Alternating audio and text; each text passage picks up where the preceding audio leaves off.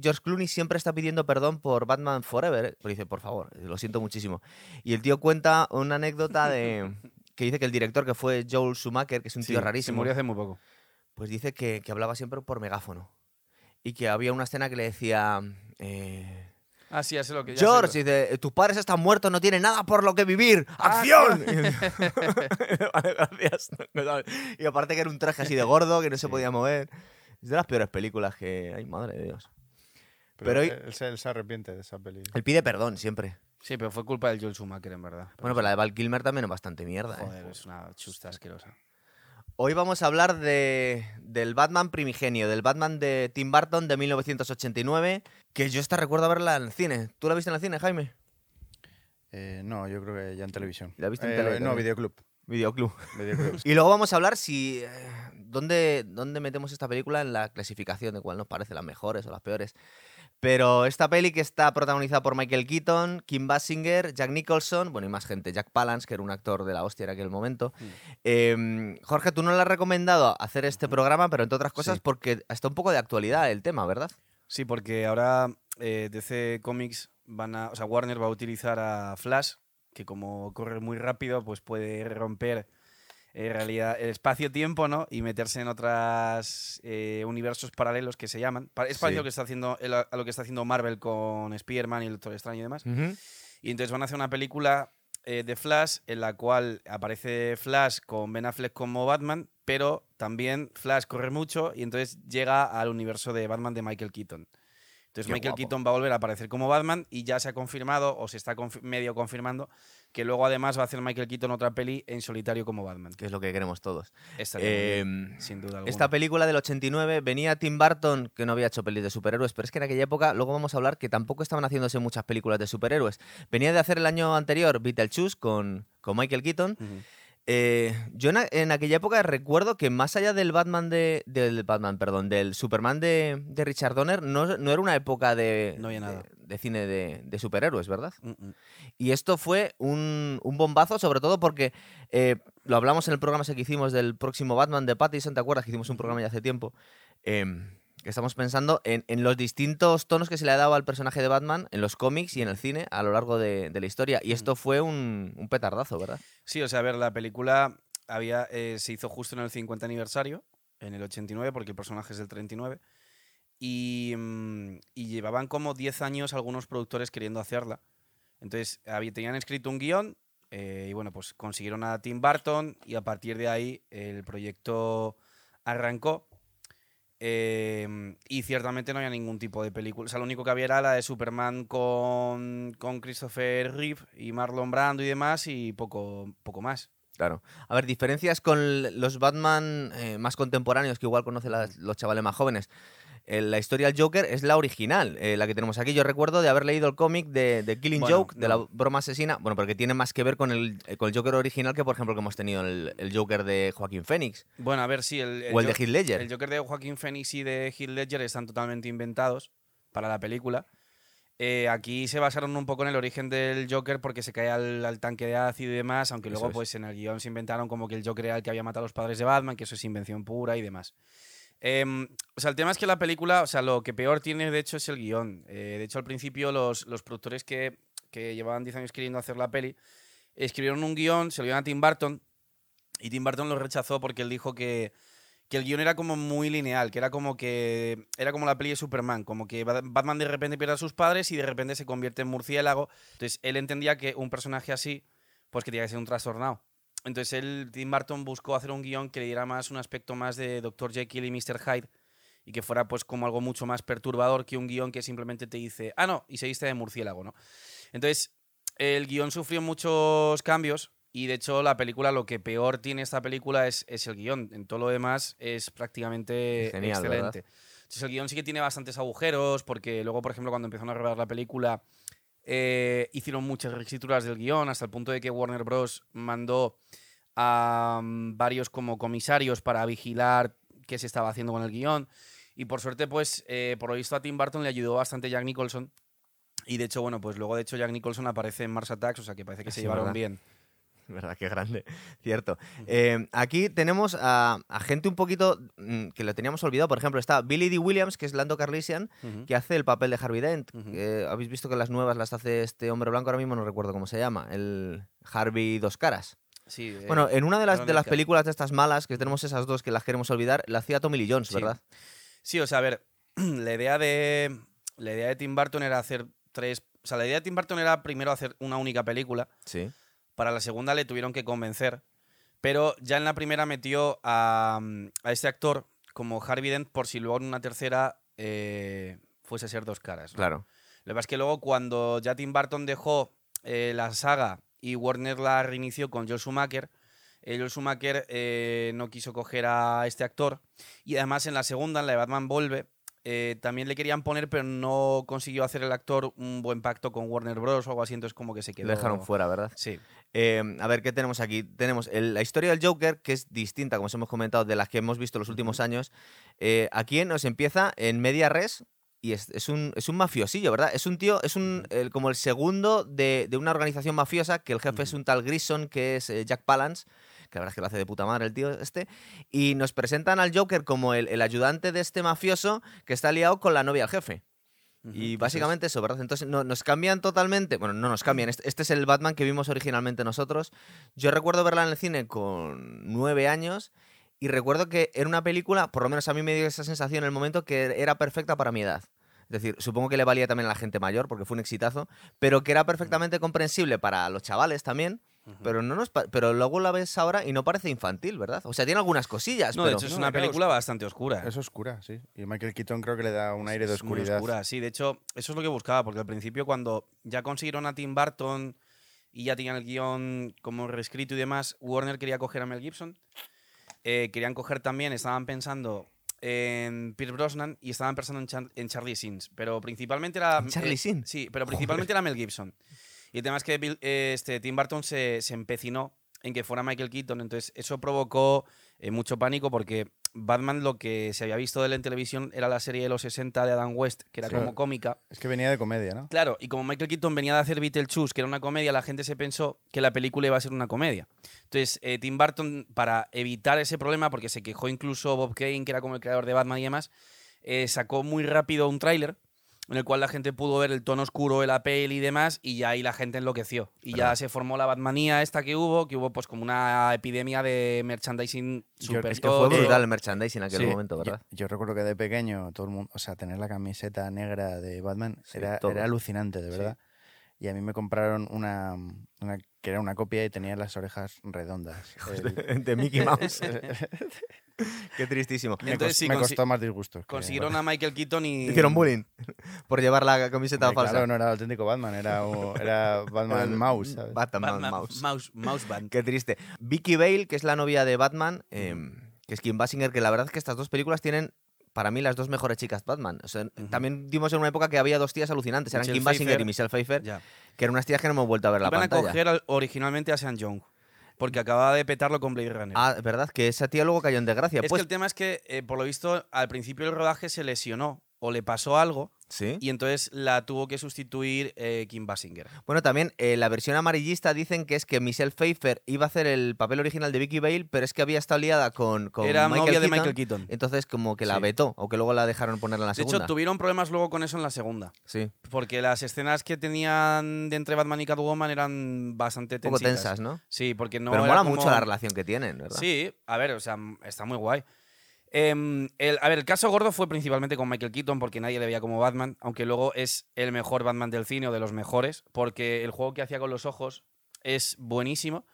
Y luego eh, la cosa que pasó con Jack Nicholson, porque el tema es que, a ver, Jack Nicholson originalmente no quería hacer la peli, porque era una peli de superhéroes y era un actor ya muy famoso. Sí. Entonces Warner eh, cogió y le tendió una trampa, un cebo, con Robin Williams. Porque el tema es que Robin Williams era súper friki, de hecho su hija se llama Zelda, una de las hijas de Robin Williams se Sí. llama, la llamó Zelda. Y a él le encantaban los cómics, entonces Warner apalabró con él, sin firmarlo, que él fuera el Joker. Y, Y él, ya filtró estaba, luego. él ya estaba entusiasmadísimo y demás. Y entonces eso sirvió como cebo para que Jack Nicholson, que lo había rechazado, rechazado plenamente, y dijese, vale, ahora quiero hacerlo. Claro. Se lo dieron a Jack Nicholson. El otro luego se enteró de lo que había pasado, que le habían utilizado como un cebo. Y estuvo años, por lo visto, sin hablar con Warner Bros. De hecho, le ofrecieron ser Enigma luego en una película de estas y dijo que enfadado, no. ¿verdad? Estaba enfadado. Hombre, eh, a ver, es bastardo también. Robin Williams habría sido un Joker genial. Lo que pasa es que, fíjate que el tono que le da al Joker Jack Nicholson es totalmente distinto de los otros dos, que los otros dos son geniales. Tanto Joaquín Phoenix como, como Mm. Heath Ledger son unos Jokers impresionantes, pero el de Jack Nicholson no es peor, es distinto. No, es muy bueno. Pero es muy bueno. y los Jokers que hemos tenido en el cine en general, menos el de Jared Leto, Joder, ese, son, horroroso. son muy buenos. Y hay que decir que el, el autor del cómic de, de Batman quería a, A quería a Jack sí, Nicholson. Bob King quería a. Jack Nicholson también, es verdad. Lo debió recordarle del resplandor y decía, yo quiero una especie de Joker así. Claro. Fijaros. Sí, exactamente. Em, el, el Jack. Bueno, vamos. Si queréis, vamos contando un poco la historia y vamos, y vamos saltando las partes que, que nos acordemos de cosas. Eh, vemos que le han, le han tendido una, tam- una trampa a Jack. A Jack Napier, que es el verdadero nombre del Joker en, en el Batman del 89. ¿no? Es en la peli, porque los cómics nunca han tenido nombre. Lo que pasa es que pusieron el apellido de Napier en honor al actor que hacía de Alfred en la serie de los 60 de Alan Sí. West. Y el tema es que como Napier suena como a naipe Sí, en la baraja de cartas, Está bastante bien puesto. era, estaba bastante bien puesto, sí. Y lo que vemos es que le han tendido una trampa al, al Joker, su jefe, porque se está tirando a su novia. Básicamente, eh, recordar que tiene a un policía Sí, infiltrado que es. le da el soplo Al Edgar ese, sí. al- para, que le, para que le tirotee la policía, pero se cuela Batman en medio y le- en realidad no le, no, le, no le altera los planes, porque Batman intenta salvarle en el último momento, pero cae al ácido. Y es como se crea el Joker, que era el Joker original. Yo recuerdo la- el cómic este de la, la broma asesina. sí. Era así, ¿verdad? Sí, o sea, ahí, ahí te dicen que ahí uno de los orígenes que hay supuestamente es ese, que en la broma asesina no era ni muchísimo menos el secundón del jefe, sino que era un tipo mucho más simple, Sí. pero que le obliga a la mafia como a robar en una planta química y se cae al, al líquido ese y justo pues le dicen que su mujer ha muerto con la hija, entonces es como que eh, tiene un mal día y de ahí pues de esa idea, ¿no? De para caer en la locura solo hace falta tener un muy mal día, que es una frase que dice de hecho Heath Ledger en, en la peli de, de- de Nolan, sí. pues ah, de ahí surge esa, esa idea, ¿no? Em, eso es un poco como... O sea, Esto- se tomaron ciertas licencias, pero básicamente se basaron en... Eh, la figura de la novia de Bruce Wayne yo no la recordaba de otras películas del cine. Eh, cuando hablamos de Vicky Bale, se Es parece bastante es- el nombre a Lois Lane, ¿no? es un Y también es periodista. Es un personaje inventado. para Inventado, ¿verdad? Y es, parece un poco copia y pega de Superman. Sí, o sea, es que a ver, tienen muchas cosas que evidentemente son un poco así. Em, lo que hicieron fue coger a Bob Kane de asesor al principio Sí. de la peli. Y cuando empezaron a rodarla, eh, Tim Burton, viendo que la gente había enloquecido con la, toda la Batmanía que había, decidió para evadirse de la prensa irse a Reino Unido Sí. y la rodaron en los estudios Pinewood.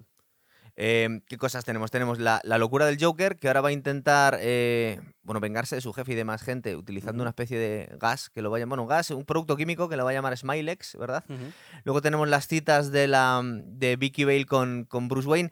Aquí sale bastante, ba- no voy a adelantarme porque luego os hablaremos un poco de Batman Returns, pero en general en la primera película no están tan centrado en Batman, por lo menos al principio no sale tanto el, el personaje al principio de la Claro, película, o sea, te van haciendo un dúo entre Batman y cómo se origina el Joker. ¿verdad? Claro.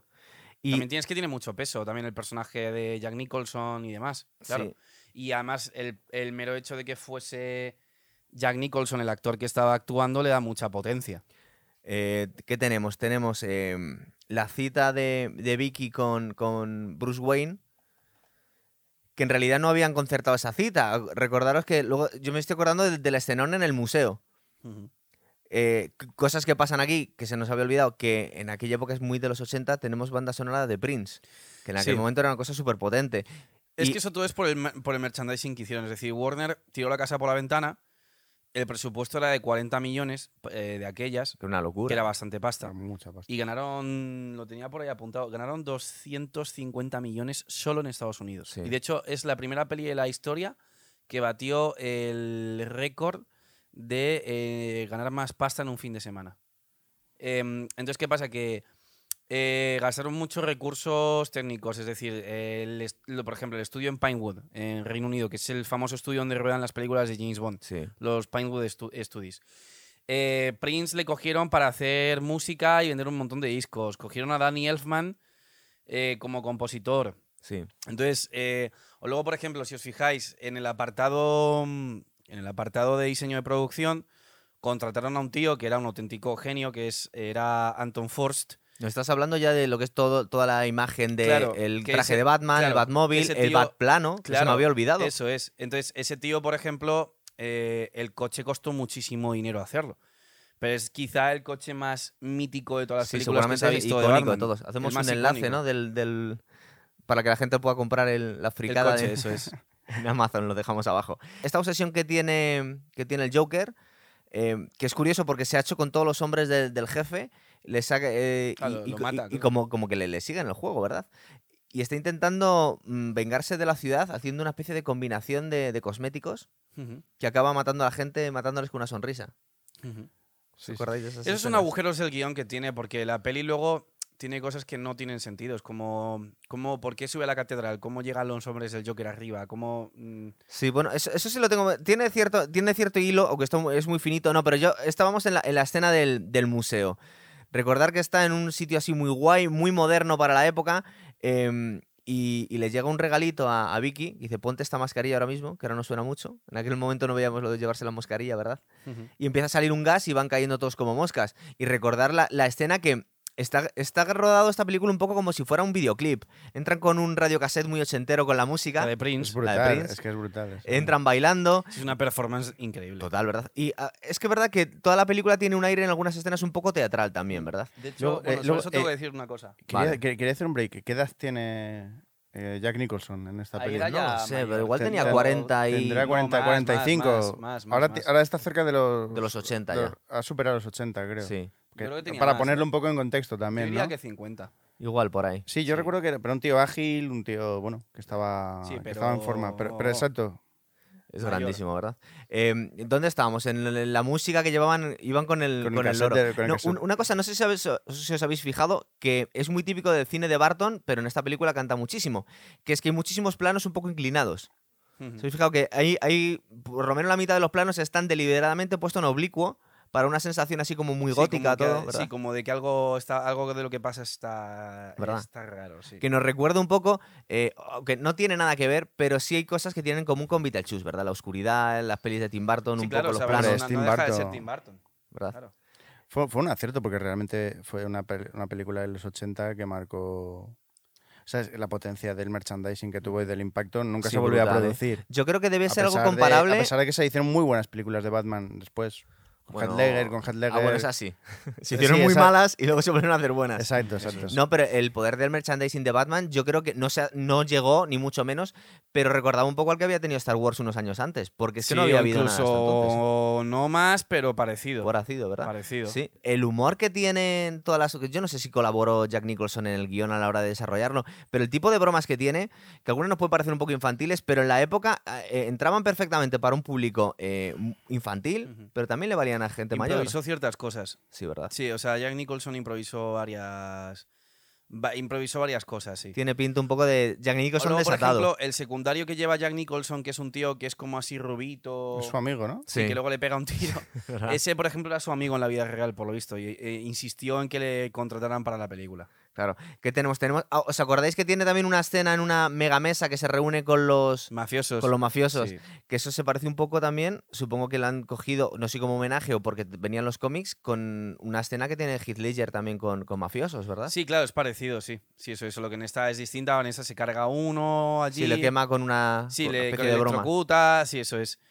Eh, sí, o sea, la película está en ese sentido, ah, te digo, el guion está bueno. Eh, para, ver, para ser un guion que tiene muchos agujeros, la verdad es que la parte del Joker la pone bastante bien. Sí, ¿verdad? Eh, está bastante bien hecho. Y luego lo que yo lo que sí que digo es que, independientemente de que el guion tuviera fallos, todo el resto es súper bueno. Es decir, el apartado, como digo, de diseño de producción es increíble. De hecho, fue tan bueno que los diseños de Anton Forst de la ciudad Sí. pues la ciudad la construyeron como de verdad algo gótico, como si el infierno saliera del suelo. Fíjate las pedazos de estatuas que tienen Se, por basa, se basó, por ejemplo, muchísimo en Gaudí para Sí. hacer la catedral. El coche es increíble, la cueva, que además, si os fijáis, no es una cueva tal cual, sino que es como si fuera un desagüe gigante Sí. que han construido en mitad de la cueva. Entonces tú tienes como las paredes de la cueva con sus estalactitas y demás, pero luego tienes como eh, grandes paredes también de, de hormigón liso por las que caen como cañerías. Sí. ¿Sabes? Es como si hubieran construido en mitad de una grieta de una cueva, como si lo hubieran aprovechado para hacer ahí un desagüe que va a parar ahí. Em, la banda sonora es buenísima, de Danny Elfman, incluso la participación de Prince. De hecho, todo esto luego se reflejó porque, por ejemplo, eh, Danny Elfman creo que ganó un Grammy. Sí. eh, Jack Nicholson fue candidato a Globo de, a Globo de Oro por, por su actuación.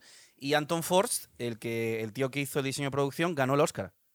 Sí. Entonces tuvo un Oscar incluso por el diseño de la producción de la, Es que de la película. Y luego le dieron mucha. eh, lo que ha- has dicho tú del aspecto teatral Sí. eh, es súper importante porque, claro, Michael Keaton es un actor que es muy bajito, es menos de unos 75, creo que, creo que mide. No sé si mide unos 73 o así. Entonces, eh, era muy importante darle un traje que fuera imponente y que diese miedo. Y eso lo consiguieron de, de sobrada manera, ¿no? Sí. Con ese traje que es como una máscara que casi parece una máscara caníbal. Me parece que lo tenemos que buscar, creo que no es tan bajito, ¿eh? Es, es muy bajito, ¿eh? Sí, sí, bueno, es- vamos a ver. Es, más bajito que Ben Affleck y que todos los que han ido después, claro, seguramente. porque son Ben Affleck es que mide Claro. como 90 O más, por ahí. es verdad, sí. Eh, Eh, recordar, yo, yo estaba fijándome en el traje, que es un traje que ha envejecido muy bien, que lo ves ahora y no canta, porque estas cosas son las primeras que suelen, muchas veces de dar un poco de. De repelús. De hecho, una de las cosas que, que más anacrónicas pueden quedar de las primeras películas de, de Superman, que son geniales, es que el, el traje canta un poco comparado con los de ahora, ¿verdad? Que se ve la Sí. licra setentera. Y este, y este traje mola mucho. Yo me estaba fijando que, eh, aunque está adaptado a estos planos oblicuos, es un poco cabezón. Pero yo creo que debía ser. eh, eh, debía estar hecho así a propósito para darle más sensación de, de- de que ser más grande o más, o más amenazante un tío no muy grande como, como Michael o sea, el Keaton, traje- ¿verdad? Es, es que ahora que decís eso de la altura, además otra cosa es que Kim Basinger es muy alta. Y- Sí. Y, siempre produce ahí una imagen de que Pero en el Keaton cine hacen es- trucos, es- porque es muy- ponen a uno delante eh, del plano para compensar un poco. Sí. Sí, pero a mí me da que yo leí que Keaton mide un 81. ¿eh? No, ni de coño. No, no lo sé. A- aún Es- así, es, que a- lo busqué en Spotlight. No way. No sé, ¿se- ¿estás seguro? Bueno, lo Pues, podemos mirar. Alguien tiene... Seguramente, lo miramos, pero yo creo que es seguramente llevaría unas botas bien grandes de todas formas. ¿eh? Puede que me equivoque, ¿eh? puede que me El equivoque. traje, el tema es que jugaron con el hecho de que, de que Michael Keaton es bajito. Porque, a ver, si hubieran, por ejemplo, si hubiesen cogido a Mel Gibson, a lo mejor el traje no era tan así. Era pero distinto. como, como Michael Keaton es muy chiquitín, jugaron con la idea de el traje tiene que compensar la de sobra para que sea amenazante, Sí, ¿no? es verdad. Entonces, por eso ese traje eh, ha envejecido muy bien, porque es un traje muy oscuro, es un traje que además que mm, es como un poco art deco, el cinturón. Tiene muchos trapecios y mucha cabeza. es Mucha como la parte de arriba es como muy Sí, grande. De hecho, bueno, de ahí viene, no, eh, Michael Keaton no podía girar la cabeza, sí. como porque la- la- el cuello del traje se lo Era fijo, impedía. y entonces, si os fijáis, cuando se gira, gira todo el torso. Sí, es verdad. Y eso es, eso él lo ha comentado en alguna entrevista, es el, se ha convertido como en el bad movimiento, que es como que se ha hecho como ¿no? una coña con eso. En el fondo es una tortícolis Pero claro, pero brutal, ¿no? O lo, sea, lo utilizó muchísimo en ese sentido. Y, mm, y lo que os decía, el traje envejeció bastante bien, sobre todo porque es un traje muy inteligente, porque lo que hicieron fue unir el escudo con la capucha, con esa Sí. especie de arcos que le ponen, que hace como que sea un traje en plan de Halloween. Está muy bien hecho, la verdad. Incluso lo que es el abrir las alas, que es una especie de capa, pero que a veces le sirve para planear. No sé, el caso, el, el diseño es muy guay. Lo único que puede cantar un poco es el amarillo y el logo, que es igual que queda Sí. un poquitín anacrónico, pero en general el traje está muy bien. No tiene nada que envidiar a los nuevos, más No, allá no, de, parecer un poco más pero antiguo. bueno, pero bueno, eso que dices del amarillo es principalmente lo que lo petó en Claro. lo que en iconografía Claro. y en merchandising. La, Sí. cam- la camiseta, la camiseta se Total, vendía. total. Pero ahora canta un poco. Por eso me acuerdo yo de, de- porque eh, yo tenía Lo llevamos años. todos, claro, sí, es verdad. O sea, Eh, el amarillo y, y las orejas puntiagudas, porque si las orejas eran redondas, era una camiseta falsa. Sí, verdad. Lo sé. Eh, teníamos, eh, en el último momento le, le rescata Batman aquí a, a Vicky. Cuando, bueno, recordad que también tiene una cosa que es una cosa muy heavy que luego hemos visto con, con como lo que hacían los talibanes con las mujeres, que le está echando ácido a la novia y tiene una flor eh, que escupe ácido. El Mm. Sí, Joker, es ¿verdad? Que es una de sí, sus sí. armas secretas.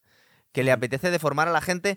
Eh, no sé muy bien, porque es verdad que aquí tiene un, un rollo un poquito infantil, pero el, objetivo que de- tiene, que tiene el Joker, el objetivo que tiene el Joker es, es eh, mm, cre- crear arte con la muerte, ¿no? Quiere crear una especie de De mueca hecho, hay una de- referencia a de Corto. Maltés que Eso han es. vuelto a repetir en la peli El Escuadrón Suicida.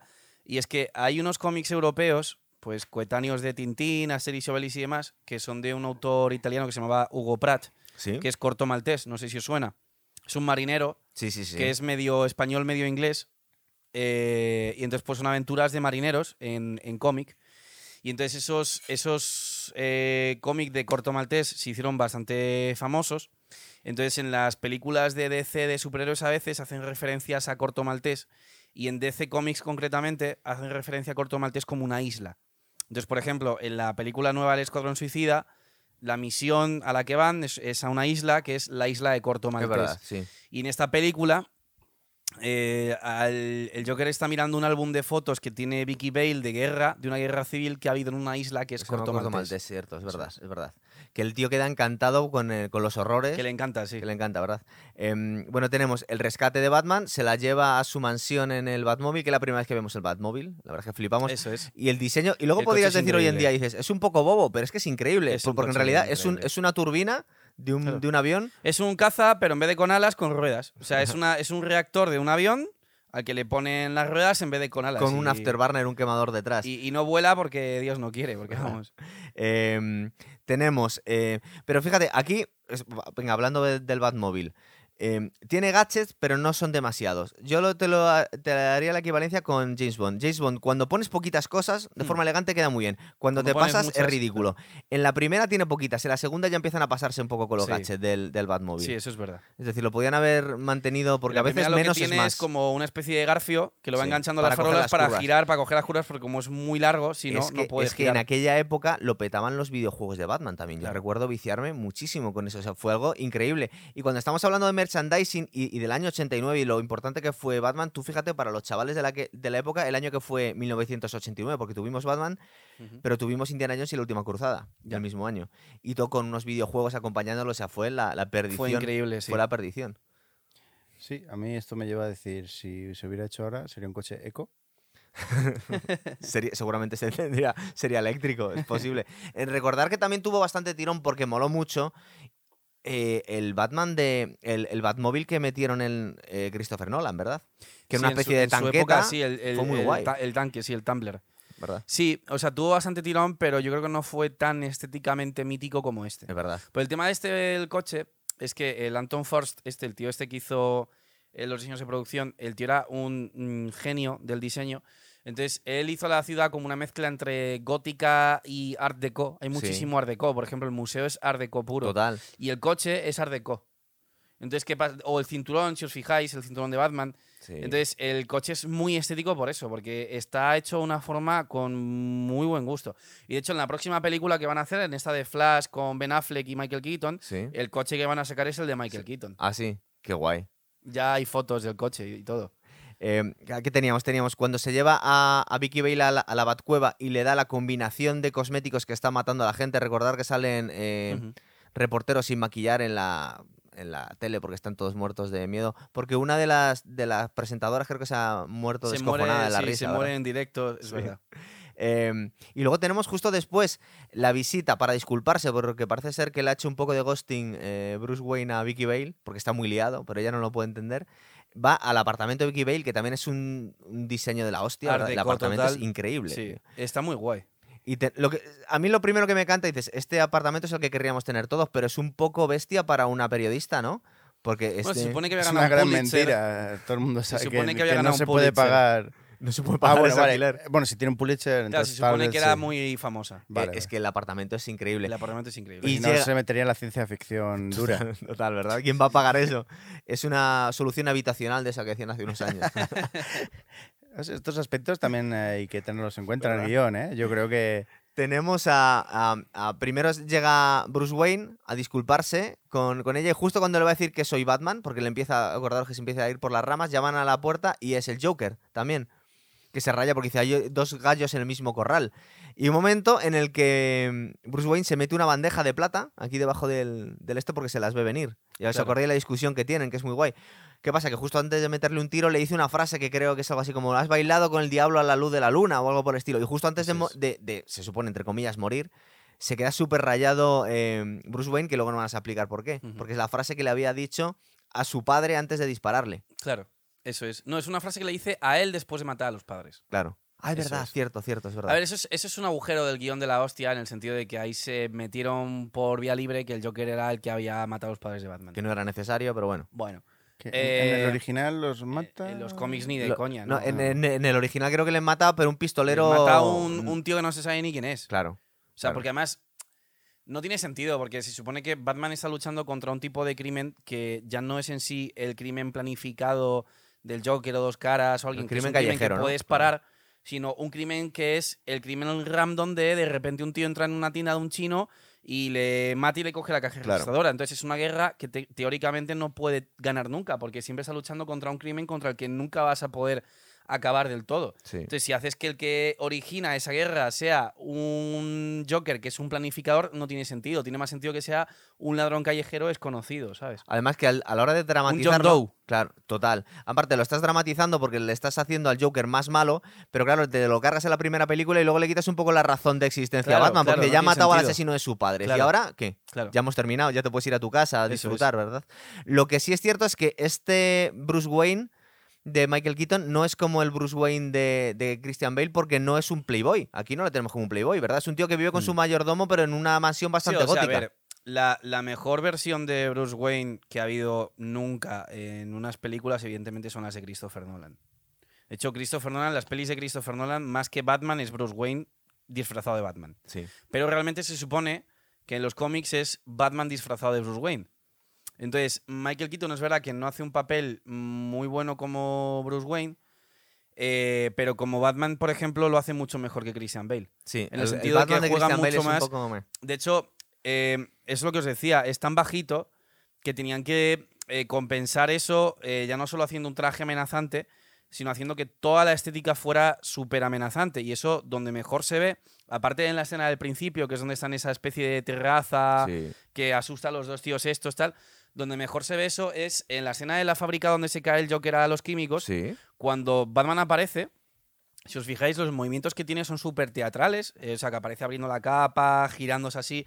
Y eso es porque realmente ahí ni siquiera era Michael Keaton, sino que contrataron literalmente a un bailarín de ballet para que hiciera los movimientos de forma tan armoniosa y tan estética que al ser con esa imagen tan aterradora y amenazante la máscara quedara como Sí, porque es una especie de performance para como aterrorizar. una performance, claro, y, y eso es muy Batman, eso es muy en los cómics. Y eso, por ejemplo, es algo que luego ni, ni Val Kilmer, ni Clooney mucho menos, ni Christian Bale, ni siquiera Ben Affleck han, han conseguido Claro, reproducir po- igual. porque se supone que eh, si Claro. tuviera algún superpoder Batman, tenía que ser el aterrorizar a la Sí, gente, ¿verdad? Que tenía que ser el señor de las tinieblas. En la peli de Batman Begins lo intentaron tirar un poco por ahí. poquito, que pero la no peli de Batman Begins es es como verdad. que intenta asustar a la gente y tienes la escena esa Sí. del muelle donde se los empieza a llevar como volando y demás.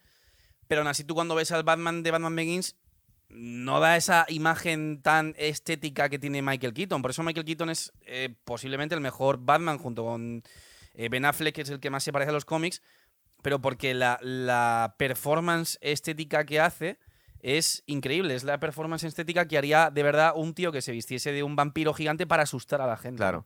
Recordar la escena justo después, que es la especie de cabalgata con globos gigantes que tenemos. Que ahí es, ese es el Sí. Joker. Que ese es el Haciendo plan maestro su- donde va a sí, sí, soltar sí. los... Bueno, es uno de los planes maestros, porque luego va a tener otro más. Pero ahora eh, va con unos globos que pretende eh, Están llenos de crear gas. una masacre. crear una Eso es. masacre. Eh, y a recordar que también ha, pro- ha prometido por la tele. Porque y en el se- videojuego, en el videojuego, por cierto, hay una escena que es lo de explotar los Sí, globos. tenías que ir con el, con el Con el avión. Batplano, lo iba a Sí, contar sí. ahora. Pero tenemos, eh, recordar que, que el tío se ha hecho con la señal de la televisión y ha dicho que va a repartir dinero, que me recordaba un poco también al Joker de Heath Ledger, que no reparte dinero pero lo quema, es decir, que le da exactamente Sí. igual el dinero al Joker. Sí, no, evidentemente. O sea, ahí. A ver. eh, está mejor. O sea, el Joker de Heath Ledger está mucho mejor Es construido. más realista. Y no que sea más realista, sino que el Joker de Heath Ledger es de verdad un terrorista anarquista que tiene un plan que no tiene ningún tipo de fisura y que de verdad en una situación así, mm, si pasase, podría poner de verdad patas arriba a una ciudad. Y de hecho, en la peli de Heath Ledger, el Joker gana. Sí. Porque él consigue que al final Harvey Dent se vuelva loco. Lo que pasa Sí, es que al y que la final. gente dude de Batman, Lo que pasa además. es que al final Batman, en vez de, en vez de que el Joker gane para que la gente vea que Harvey Dent se ha vuelto malo, Batman dice que lo ha matado él. Sí. Por eso al final de la peli huye. Y ahí es como que... va- por eso es la frase esta de Gordon de Batman no es el héroe que Gotham necesita. Es decir, es un tío que incluso si el Joker ha ganado haciendo ver a la gente que incluso la parte más pura de la ciudad, que es Harvey Dent, se ha vuelto un villano, Batman es capaz de asumir la culpa y decir, no, lo he matado yo, aunque sea mentira, para que la gente de la ciudad no se derrumbe, ¿no? Entonces, el Joker de Heath Ledger está realmente es el que mejor construido está, sobre todo a nivel de el plan. Por el Joker de Jo- de Joaquín Phoenix, por ejemplo, no hemos visto cuál es su plan. Hemos No, visto cuál es su origen. que verle en otra película. Sí, Pero no- habría no que ver en otra película cuál es el plan que tiene de Porque de, liarla. de hecho, ¿sabes? recordar que el, el Joker de, de- de Joaquín Sí. Phoenix ni siquiera la, la lía un poco de forma accidental. Claro, él, él ni no siquiera, está intentando claro, él, él ni inflamar a la gente. claro, él mata a los tipos estos que están en el metro, que le están intentando Y luego se carga a Robert De Niro, pero por, porque es al que se quería Claro, cargar. Y eso es lo que provoca los disturbios, pero de los cuales al final él como que se apropia al final cuando está en el aprovecha, coche, es que hace todo así. Pero el Joker de Heath Ledger realmente está mm, súper bien construido. Este Jack Nicholson, en cambio, pues. es un poco no más tanto, payasete, va, va y un juega poco- con cosas típicas Sí. de los cómics, tipo, pues es un psicópata, pues usa los globos, pues no sé qué. Aún así está muy bien, ¿eh? Mola mucho, ¿verdad? Hombre, el de Joaquín Phoenix es el camino de cómo se vuelve loco. Es- Sí. es- pero bueno, Es que son explicaciones distintas, es porque que aquí estamos hablando de una cosa, claro. de un cómic que se ha caído al ácido y ha salido Claro. con la piel blanca, que recordad que se pone Claro, maquillaje para parecer más humano, con la mueca esta que le ha quedado, que le ha intentado reconfigurar la cara a un cirujano, un me- un cirujano. cirujano y se le ha quedado la boca así. Sí. Pero realmente a mí incluso aún así me gusta más eh, el de Heath Ledger porque si os fijáis en el de Heath Ledger no se sabe de dónde sale. Y cada vez que cuenta una historia, cuenta una historia distinta. Sí, no nos cuentan Dice nada. que él estaba jugando... ¿Cómo era? O sea, una historia que cuenta, por ejemplo, la que su padre pegaba a su madre y que entonces le hizo la raja esta. Sí. Otra que cuenta es que se endeudó en un casino y entonces le, hici- le hicieron... Entonces, no. Que su novia se endeudó en un, cais- en un casino, le hicieron la raja y entonces él se hizo otra como para que no Para estuviera... sí. Entonces es como, o por ejemplo, da a entender, hay una escena en la que está hablando con Harvey Dent que dice, si un cargamento de soldados vuela por los aires, nadie dice nada, pero si mato a un solo alcalde, la gente se vuelve loca. Entonces se dan a entender que era un ex militar que tenía pues estrés ser. postraumático. Sí, puedes, puedes leer varias cosas ahí. De todas maneras, yo no, yo no iría tanto o que- o mejor que tienes razón a cuál es mejor y peor, porque el tono de las películas son, Son completamente distintos. distintas. Es decir, esta es una peli más, Claro. Entre comillas, infantil, pero hecha con mucha clase, porque es infantil, pero le vale para Y mucha gente. oscura. Claro, y está hecha por Tim Burton, que tiene un tono y está hecha en el año 89, cuando no estamos eh, pre- no estábamos preparados para semejante locura. Mm. Eh, la escena que tenías, decías tú, que aquí nos, nos, nos, nos plantean, que es que no se le dio suficiente importancia porque no se ve tanto, pero es súper guay. El bat plano, Sí, que tiene la forma del logo, sí. es una especie de, pues, una especie de avión, aeronave. no que no sube, se pone en la luna, la luna, ¿verdad? Ahí como si salió fuera la las señal camisetas, y luego baja otra vez. ¿verdad? Sí. Pero que fíjate, eh, no queda puro también. no queda ridículo y está hecho con el, con el logotipo de, de Batman eh, y el tío coge una especie de gancho en el que coge todos los globos y se los lleva y Sí, los como corta, ¿verdad? En las, en las alas tiene como la parte delante de las orejas, ¿no? Unas tijeras. Tiene como una pinza que se da así, los coge y Sí. luego se los lleva así. Pues esto era una de las misiones que teníamos en los videojuegos, ¿verdad? sí, luego te puedes preguntar un poquito cómo se les ocurre diseñar el Batmóvil y la Batnave. Sí. O sea, en, Ese es el, el eh, genio Anton Forst. Ese es el tío ese que fue. Ya te digo que ese tío tuvo tanta repercusión el diseño de producción de la película, eh, no solo ganando el Oscar y tal, eh, sino que incluso en los cómics cambió todo. O sea, en los cómics, el, el diseño de Gotham City, o sea, Gotham City, por ejemplo, los cómics antes siempre la dibujaban pues como Nueva York, Como Metrópolis. edificios de cristal, sí, muy así. Y desde que se hizo la película del 89, en los cómics el, el- el diseño de la ciudad cambió totalmente. Empezó a ser mucho más gótico, mucho más oscuro. Y eso fue por ese tío. Claro. A ver, luego teníamos, cuando volvía el Bat plano después de haber tirado los, los globos del Joker y haberle jodido el plan, eh, iba matando con una especie de, pues yo qué sé, te- creo que tenía un par de miniguns la, Tiene la nave. metralletas. Sí, iba cargándose a todos los malos, pero al final el Joker era una especie de duelo, como si fuera tanque contra helicóptero que veíamos en Rambo. Sacó Sí. un megapistolón gigantesco que es como el de como el de Harry el Sucio, por ejemplo. Sí, pero como el cañón es como de aquí a la pared. Sí, y consigue, y consigue abatir al, al Batplano, ¿verdad? Que es poco realista, pero a los chavales en el momento nos, nos moló muchísimo. Es, la es el- hostia. es la, es la escena así, o sea, es ¿Verdad? tal cual. Es el escenón. Y justo ahí, por eso te digo que la película esta, y yo creo que es una de las cosas por la que es mejor que Batman Returns, es que, es, que la, la- la historia es muy fluida, se cuenta muy bien, lo entiendes muy bien ver, una escena con la otra. Aquí, pero te digo por qué, porque aquí justo ya llegamos. El, el Batplano se estrella en las escaleras de la, de la catedral, catedral. y aquí vamos a ver ya al final de la película. Es decir, que lo que te con- no he tenido que contar mucho el argumento porque no hay muchas Sí, zonas pero que se salgan. a ¿eh? nivel de. O sea, realmente la diferencia de Batman Returns con esta es el guion. En Batman Returns el guion está, está mucho mejor hecho. De hecho, en Batman Pero es peor Returns. eh, película. mm, la gente, yo no estoy de acuerdo con Pues eso. ¿eh? sí. La Bueno, gente no metemos lo-. ¿Tú qué piensas, Jaime? O sea, a ver, esta es la más mítica, ¿no? Sí. Pero la de Batman Returns, por ejemplo, el guion. A mí lo cierto es que Batman, bueno, eh, Batman Returns la gente se acuerda poco de ella. sí. Claro, eso sí, porque no es la primera. Mucho menos memorable. Pero es verdad. Batman Returns, por ejemplo, el guion, cuando lo escribieron, apenas lo tuvieron que cambiar. y eso es, eso es muy poco probable que pase en una Es superproducción. que la, la O sea, historia. Batman de- Returns desde el principio el guion estaba ya pensado tal y como era la tú te estás centrando en lo que es la historia de Batman. Y sí es verdad que, que la, película original de Batman del 89 igual es un poco. No solo un poco boba en algunas cosas, sino que, que no es realista.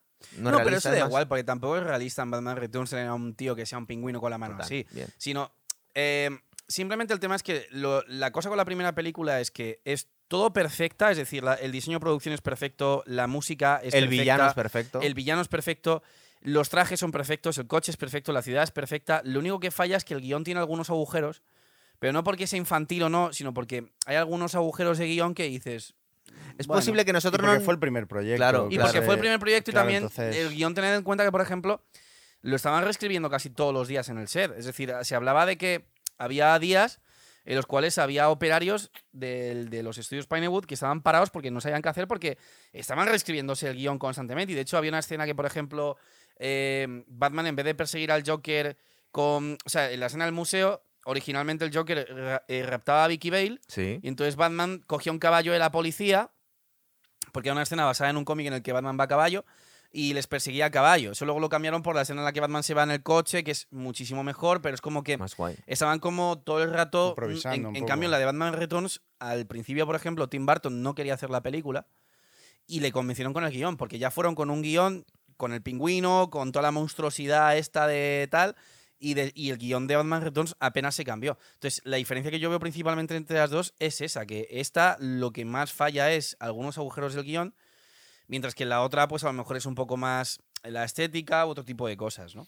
Em, bueno, sí, es verdad que no, no es exactamente igual. Eh, a mí se me hace bastante más. A mí me parece muy fluida Aunque la película, pero es que la hemos visto tantas veces, Mm. ¿verdad?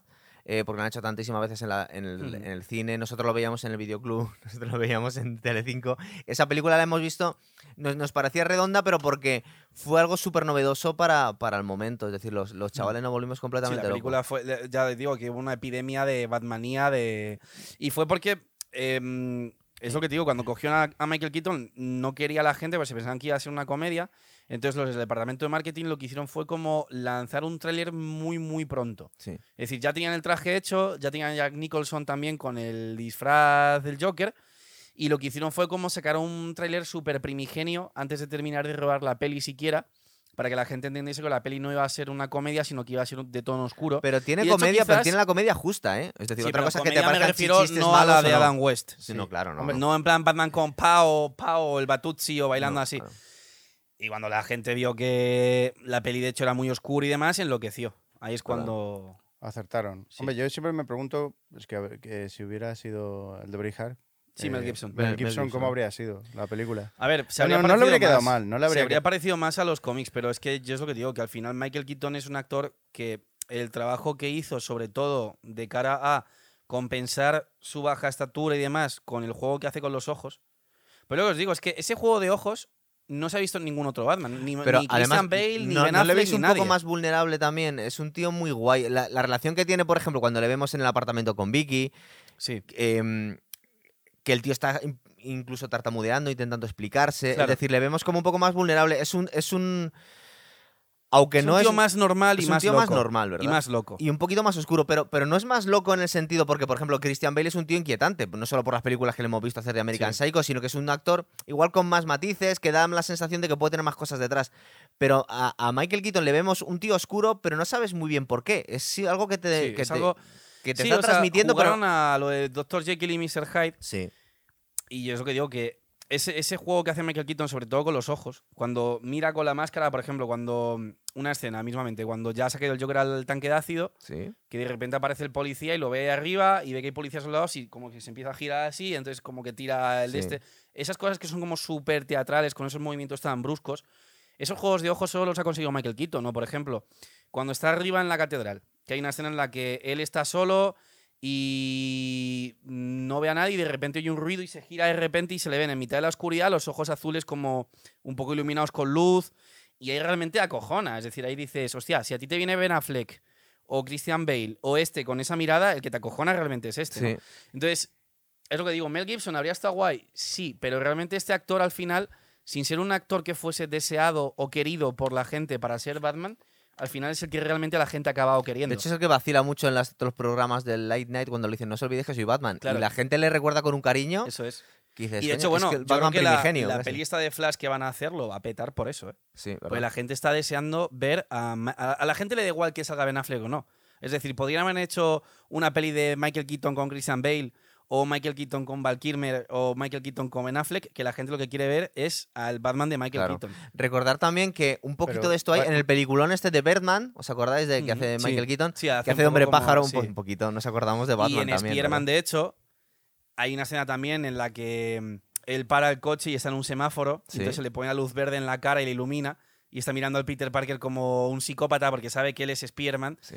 Y ahí esa escena lo que te recuerda es a los ojos de Batman. Y de hecho, el tío dicen que en, la, en el rodaje de la peli de Spider-Man le estaba gastando todo el rato la coña a Tom Holland de no te olvides que soy Batman. Claro, ¿verdad? ¿Nos ibas a contar algo? Eh, Vamos a, ver, vamos a terminar primero la primera película antes de, de llegar a la segunda. Ya hemos contado toda la Sí. historia. Ahora tenemos ya el duelo en la catedral. Me recuerdo un poco también, esto es una película muy, muy de puretas, pero es muy guay. Cuando suben a la catedral en la peli de esta de Vértigo de Hitchcock, Hmm. es el mismo rollo, las mismas escaleras, los mismos planos. Está, Eso yo no es la un visto, pequeño mo- es un- pero es eso un es una super película. Es, un- es es que es muy parecida eh, la, la catedral. La catedral es guapísima. Y con la lucha con las campanas, recordar que Sí. tiene la campana para romper las escaleras. Es decir, Al, es una al- cosa. al tío negro que se cae, el matón Sí. este que se cae, o luego hay otro también que aparece que, va pegando sí, y le pega una hostia y le Sí. tira un poco homenaje también a Indiana Jones que un tío se ponía así con la espada y Bueno, al final o le mi- pega o un tiro mismamente después. cuando, por ejemplo, están en un callejón, hay una escena que están en un callejón y aparece un tío como con dos katanas, sí tal, empieza a hacer así, luego le pega un patadón, y eso es como súper teatral. Ese es- eso es lo que digo que ningún otro Batman ha conseguido Sí. imitar. Y luego en la primera. Esa teatralidad. En la primera no queda claro por qué él está entrenado de esa forma, ¿no? eso, te lo dicen. eso lo tenía O sea, yo por ahí agujero- apuntado o- también dices. Es un agujero en el guion, pero hay una escena al principio que mola, porque con si, la de, si te de. Nolan, con las de Christian Bale Claro, lo resuelve. claro, hay, ya hay una escena, hay una escena al principio que mola, si te fijas, porque cuando están en la fiesta en la mansión Wayne, sí, está Vicky Bale con su amigo este, que es como un periodista que parece que es Sí, es un poco pagafantas sí. y, se, y se pierden y se meten en una sala en la que ven como un montón de máscaras y de trajes rituales de africanos. estatuas con, con Sí, trajes y hay con un traje, armaduras claro, y hay un traje africano ritual y entonces ahí te dan a entender que el tío ha estado como viajando por ahí Sí. entrenando, pero bueno, lo tienes también que hilar muchísimo, ¿sabes? Pero Es está verdad. bastante guapo. Pero que re- recordar que es verdad que se gastaron muchísimo dinero, pero todos los planos, todas las escenas memorables, eh, es que están muy bien. No hace aguas, no hay no hay escenas en las que te digas, uy, qué rollo, a ver si pasa. Mm. Eh, Se está haciendo un poco lenta. En la segunda sí veo algunas partes que se hacen un poco largas. Y aquí va todo. Cuando te hablaba que es fluido, es que Sí, va, todo, del guiado, tirón. sí, está muy Y, guay. y cuando he visto cómo hemos llegado al final en el bat plano que se estrella después del tiro que le pega el Joker a las escaleras de, de la, de la catedral, tiene sentido que Me se meta en la catedral. Es que justo donde ha aterrizado la, la A nave, mí me ¿sabes? hacía mucha gracia cuando ponían imágenes de Jack Nicholson como Joker y de Esperanza Aguirre, porque es que se parecen un poco, ¿sabes? Y es Es que verdad. viendo la película yo me descojonaba porque es que no podía evitar la mueca, es verdad, ¿sabes? Sobre todo en los últimos años, Sí, que, sí, sí, que ha sí, cogiendo es la- arrugas. es la boca esta así de... Sí, es que ya ha cogido arrugas también. Es verdad. Bueno, luego volvemos si queréis. Vamos a hablar de Batman Returns del 92. Sí, bueno, decir como última ver, cosa cosas. que en esta película, antes de que empezaran a hacer los cameos de Stanley en las pelis de X-Men, Sí. porque Stanley cuando empezó a aparecer fue en, en las En pelis de X-Men. O no sé si en las de Spider-Man de San Raimi. En esta película eh, no pudo aparecer Bob Kane porque mm, era el creador de Batman, ¿no? No pudo aparecer porque estaba malo, pero sí que aparece un dibujo suyo y es cuando va el reportero para Fantas a la, mm, a la central del periódico y le dicen, eh, ¿has visto a este hombre? Y le dan como un dibujo que es como un murciélago Sí. con un traje, no sé si os acordáis. Sí, sí. Eso es un dibujo de Bob Kane. Y en la segunda, de hecho, aparece su mujer. Hay una escena en la segunda que Ah. dicen, es un, como decía, es un monstruo, no, es un pingüino, tal. Es- es una- y es una mujer que lo dice y ella es ella. Recordar que como la peli empieza a media res, cuando nos cuentan ya las primeras persecuciones de criminales y que les está capturando Batman, ya hay rumores en la ciudad y en los periódicos Mm. de que hay un hombre eh, hay un hombre murciélago. Y a mí eso ahí. me parece mucha mejor Está muy guay, ¿verdad? presentación del personaje que volver otra vez a decir Es que lo que estaba pensando yo. padres, no Porque aparte te cuentan que, ya, que hay una especie de, de leyenda urbana en la que hay un, un monstruo en las calles atacando a no se sabe Sí. muy bien qué. Tipos y eh, son dos tipos que están arriba y están contando los billetes Sí. y uno le está diciendo al otro es que encontraban a no sé quién en lo alto de una azotea y estaba sin sangre estaba seco tal no sé qué era un vampiro tal y el otro está diciendo como ah cállate tal no sé qué quieres el dinero o no tal ¿Verdad? y es cuando aparece el bicho además es, es lo que digo la teatralidad esa primera escena que se le ve como bajando muy lento con la capa Sí. abierta es que eso Que no es lo ha que conseguido ningún nosotros, otro Batman. nosotros con 10 años flipábamos con Claro, esas pero es cosas. que esa teatralidad es cojonuda porque no ha habido ningún otro director, ni siquiera Nolan, que haya conseguido esa teatralidad en el personaje, que se supone que tendría que tenerla siempre. Pero es un poco también producto de los 80, ¿eh? Es decir... De lo eh, que sea, pero eh, eso- Igual eso hoy en día algunas repetir. cosas les daría miedo a algunos directores porque tendrían miedo a que quedara Queda un poco ridículo, bobo. ya, Claro. puede Entonces, ser. en aquel momento se podían desfasar. Y pones la música de Prince, pones la cámara un poco torcida, le hacemos unos planos raros. Y de, bueno, Mira, por ejemplo, Kevin Smith, ¿sabéis, qui- ¿sabéis quién es? Hombre, por supuesto. por Dogma. favor. Kevin Clerks, Smith, ese sí. tío es de los más frikis del mundo. De hecho, tiene un podcast que se llama Fatman on Batman, o Batman on Fatman, o algo así. Sí. Y él cuenta la, anécdota de que cuando fue al, al cine a ver la peli esta, que él estaba con su mejor amigo, y que justo al ver las escenas en la que está bajando como súper lento al principio, cuando están los dos matones estos, que, que se cogieron de la mano así como diciendo, hostia, ¿Qué es ¿sabes? esto? Claro, porque es, es eso, o sea, tuvo tanta repercusión, yo creo, por la teatralidad es espectacular que tuvo el personaje. Es que esta nuestra generación, eh, Superman nos pilló un poco lejos. Era nuestra primera película de superhéroes, claro, sí, claro. pero es de los del 76, 74, es de los 70, principios de Mm. los 70 las primeras, creo. Eh, esta fue la primera película de superhéroes y el mundo no estaba preparado para estas cosas, ¿sabes? Luego, verdad, que se cargaron la, la franquicia Mm. y la tuvo que resucitar Christopher Nolan, pero, pero en el momento las dos primeras, bueno, Además, estuvo mucho tiempo muerta porque la última peli que fue la Batman y Robin debió ser en el la, 98 la de o así. es que la mató, pero bien Esa que fue en muerta. el 98, ¿no? Sí, por ahí. Y las de las pelis de Nolan es de 2005, creo, Sí. la primera. La Y además no, no queríamos ver, na- nadie queríamos volver a ver Batman ya. Claro. Le habíamos cogido una manía horrible. Nolan, Nolan, el tema es que la verdad es que el tío lo petó porque la de Batman Begins estaba decente, pero tampoco era una película increíble como que fuera a provocar que la gente se volviera loca otra vez. Pero cuando sí que provocó eso fue con la del Joker de Heath Ledger, que Sí. encima tuvo morbo porque es que justo palmó cuando el estreno.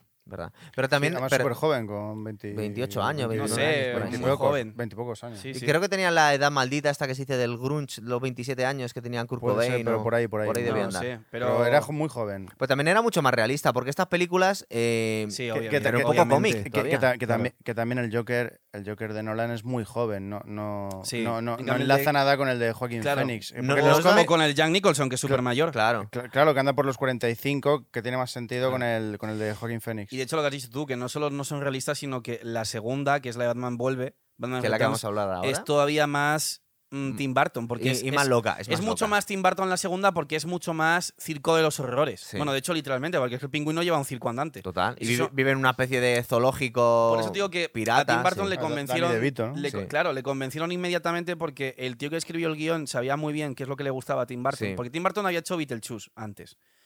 Cuando Beetlejuice salió, como tuvo buena recaudación, Warner le dejó hacer la de Batman. Y entonces luego hizo Eduardo Manos Tijeras, después Sí, de Batman. Que, es, que va en la misma línea. que va en la misma línea. Entonces, claro, ¿qué pasa? Que el tío que escribió el guion dijo, vale, ya sé qué es lo que le gusta a este tío. A este, a este tío le gustan los monstruos. Sí. Entonces, ¿qué vamos a hacer? La peli del pingüino y se lo iba a vender como un circo de horrores. Claro, el Tim Burton al principio no quería hacerla. Cuando se leyó el guion, por lo visto dicen que dijo, no sé si es una peli, me da igual si es una peli de Batman o no, pero la quiero hacer. Claro. ¿No, ¿Nos parece que con, con lo- la potencia que tenía en la primera película el Joker da un poco de pena que le maten? Es Ya, decir, pero- por- porque fíjate, es el que ha asesinado a sus padres. Hmm. Es el supervillano. Le hice ahí un momento que se me olvidaba. En la conversación que tiene en la, catedral, en la catedral que dice: Yo te hice a ti porque yo maté a tus padres, pero tú me hiciste a mí porque me tiraste al ácido. Es Hmm. decir, estamos, somos en la misma persona, estamos. Es que yo creo que es más también rollo ochentero del malo tiene que morir, ¿sabes? Ya. Pero es que era tan importante la historia de 60 Batman. matan sí, al es verdad. mata- claro. Sí, de hecho, este Batman, el Batman de Ma- Vamos, siempre ha habido, por ejemplo, polémica de. Es que el Batman de Ben Affleck mata de forma colateral. Y es como Batman se supone que no puede matar, pero de forma colateral mata, pero es que este no es que mate de forma colateral. Este es que, es que este, este que Sí. te coge un pollo y te lo tira por el hueco porque- de, porque además de la catedral. de- de Porque fijaros que es que Batman, igual. Batman está siendo bastante hijo de puta. Es decir, Eh, no, claro. está, está intentando matar a los malos. No le está intentando salvar. Bueno, la primera vez sí, cuando se le cae el ácido parece ser que le quería, le quería sujetar. Bueno, aunque es luego una se- escena que es una escena no que está muy la claro, ¿verdad? Está como haciendo así con los ojos que Dice, dices. ¿le- ¿qué le ha soltado o no? Sí, sí, no sabes muy bien qué está Pero la haciendo. o no. segunda vez le mata. Es decir, le mata a propósito. El tío se está escapando en el helicóptero y le ata una gárgola para que se desplome. Es decir, Además, lo hace, lo hace que- aposta. Pero entre tantos muchos otros que mata, Sí, ¿sabes? sí, sí, sí. nos estamos dejando el lado psicológico de, de Bruce Wayne Sí. que no está bien o sea No, no, no, no. podríamos ver las patologías que tiene Sí. con las o estaría bien aquí un psiquiatra Aquí se le ve más, ¿verdad? Porque, porque el, Por el de, el que Christian Bale, en realidad, aunque es un actor que pretende darle más matices, Claro. pero es más buena Sí, gente, el de ¿no? Christian Bale es un Bruce Wayne que es más sano mentalmente Sí. Y que eh, la película, las películas de Christian Bale, sobre todo la segunda, la del Joker, es un Bruce Wayne que, aparte de que es mucho más sano mentalmente, en la película estamos viendo cómo él trata de lidiar con eh, la desesperanza o el caos de la ciudad se me va a la Sí. mierda, se me ha muerto la novia, el Joker la ha matado, que es cuando le dice a Alfred, eh, ¿qué hago? Y le dice, "Eh, aguante, que es la frase esa que le dice Sí. el Michael Caine, que también es súper importante el papel de Alfred ahí.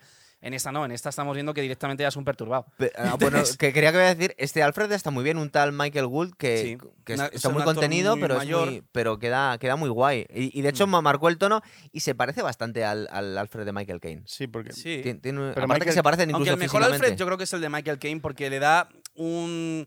Porque es lo que te digo, las pelis de Nolan, el, el- el- el peso que tiene Bruce Wayne es muy fuerte y al final el pepito grillo de Bruce Wayne o su, su, por así decirlo, su, su parte más de conciencia y demás es Alfred. Es que tiene más importancia. Claro. Aquí le vemos que es un mayordomo que sí le tiene como. Es verdad que, aparece- que- que es su ahijado, pero no sale tanto. Claro. Eh, es verdad que está muy contenido. A ver, la segunda, Batman Returns del 92, Ujú. de Tim Burton.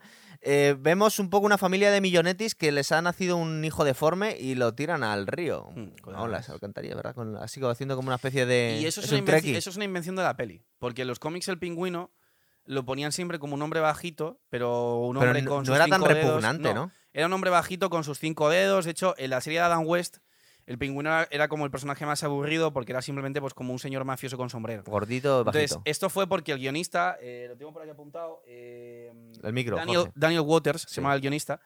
El guionista pues dijo, vale, ¿cómo, ¿cómo consigo que... O sea, porque Warner le contrató a este tío para que captara de nuevo a Tim Burton. Sí. Entonces el tío dijo, vale, ¿cómo lo hago? Pues voy a convertir al, al, al malo en un monstruo literalmente. Asqueroso, sí. Claro, y entonces eso pues a Tim Burton le encantó.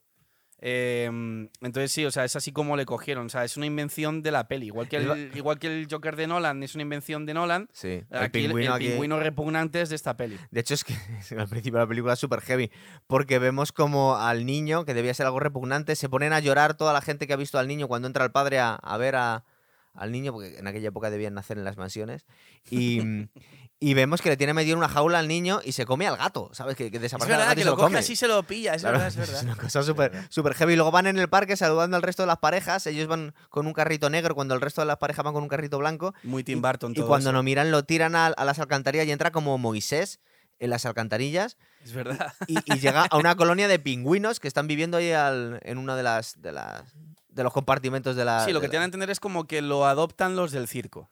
Sí, los pingüinos. Y no, y los del circo también, porque era como que él, él de pequeño le habían criado los del circo.